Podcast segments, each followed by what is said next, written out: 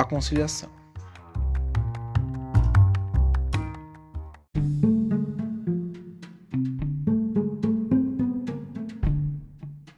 A conciliação tem como uma das principais finalidades resolver os conflitos de forma simples e rápida para ambas as partes, e com isso reduzir a entrada de novos processos na justiça, razão pela qual a conciliação tem se consolidado a melhor forma, mais eficaz e satisfatória para solucionar diversas demandas.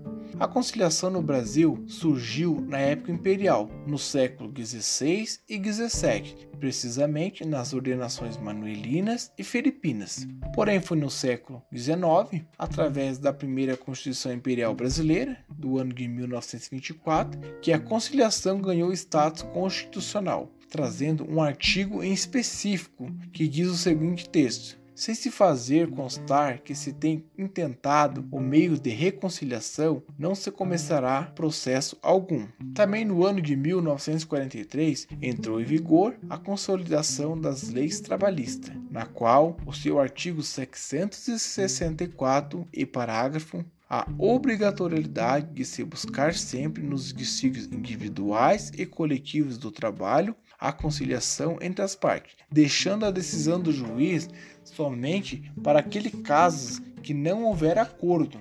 Contudo, a conciliação começou a ganhar espaço no Código de Processo Civil no ano de 1973. Também teve um artigo em específico, esse artigo 277, que diz assim: o juiz designará a audiência de conciliação a ser realizada no prazo de 30 dias.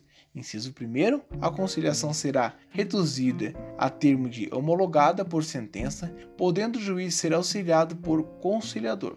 A Carta Magna de 1988 priorizou a implementação de alternativas céleres para a resolução de conflitos nos artigos 3 inciso 1 e no artigo 5 inciso 78 da Constituição Federal. Após entrou em vigor a Lei 9099/95, que regulamentou os procedimentos de juizados especiais, civis e criminais. A conciliação ganhou um papel muito importante, que teve no artigo 2 também, que diz: o processo orienta-se-á pelos critérios da oralidade, simplicidade, informalidade e economia processual, buscando sempre que possível a conciliação ou a transação. Também no ano de 2006, a conciliação teve um enfoque através do Conselho Nacional de Justiça, que lançou naquele ano uma campanha Movimento pela Conciliação, no qual, em parceria com os órgãos do Poder Judiciário, foi lançado campanhas anuais em prol da conciliação.